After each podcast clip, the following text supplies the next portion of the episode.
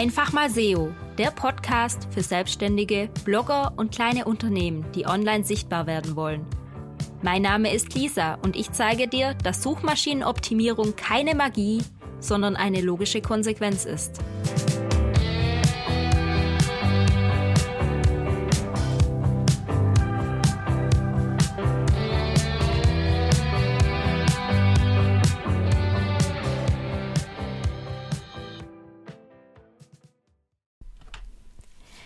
Hallo und herzlich willkommen zu dieser neuen Podcast-Folge.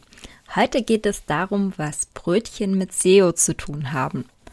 Und zwar war ich die letzten paar Tage im Kurzurlaub in Bayern drüben.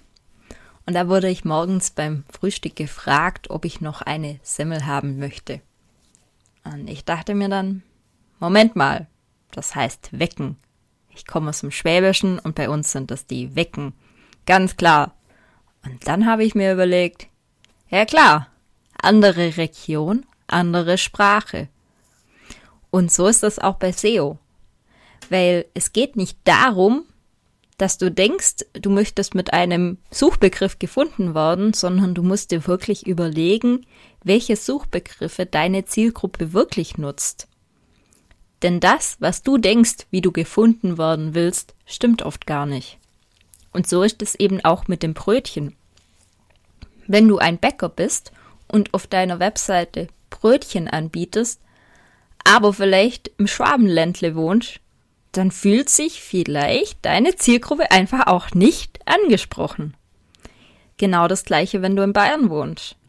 Dann schreibst du halt lieber frische Semmeln aus eigener Produktion auf die Webseite und die Zielgruppe fühlt sich angesprochen. Klar, Google versteht inzwischen die Synonyme richtig gut und kann damit auch was anfangen. Das kann also sein, dass du mit den falschen Begriffen trotzdem rankst.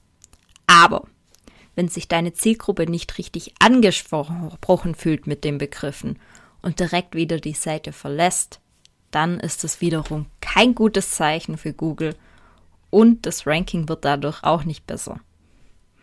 Also überleg dir, nach welchen Zielgruppen, äh, nach welchen Suchbegriffen deine Zielgruppe wirklich sucht und wie deine Zielgruppe spricht. Hier ein kleiner Tipp. Schau dir deine Kommunikation mit deiner Zielgruppe an, also E-Mails mit Nachfragen, Support, Telefonate oder eben auch auf Social Media. Wie wirst du da angesprochen? Welche Kommentare werden hintergelassen? Wie spricht deine Zielgruppe und wie werden Fragen formuliert? Und genau das kannst du für dein Marketing wieder verwenden, auf deiner Webseite, in deinen Newslettern, überall. Versuch einfach so zu sprechen, wie deine Zielgruppe spricht. Außerdem kannst du über die Google Search Console herausfinden, mit welchen Suchbegriffen du jetzt schon gefunden wirst. Über die Google Search Console habe ich übrigens auch einen umfangreichen Blogbeitrag geschrieben und in einer der vorherigen Folgen schon darüber gesprochen.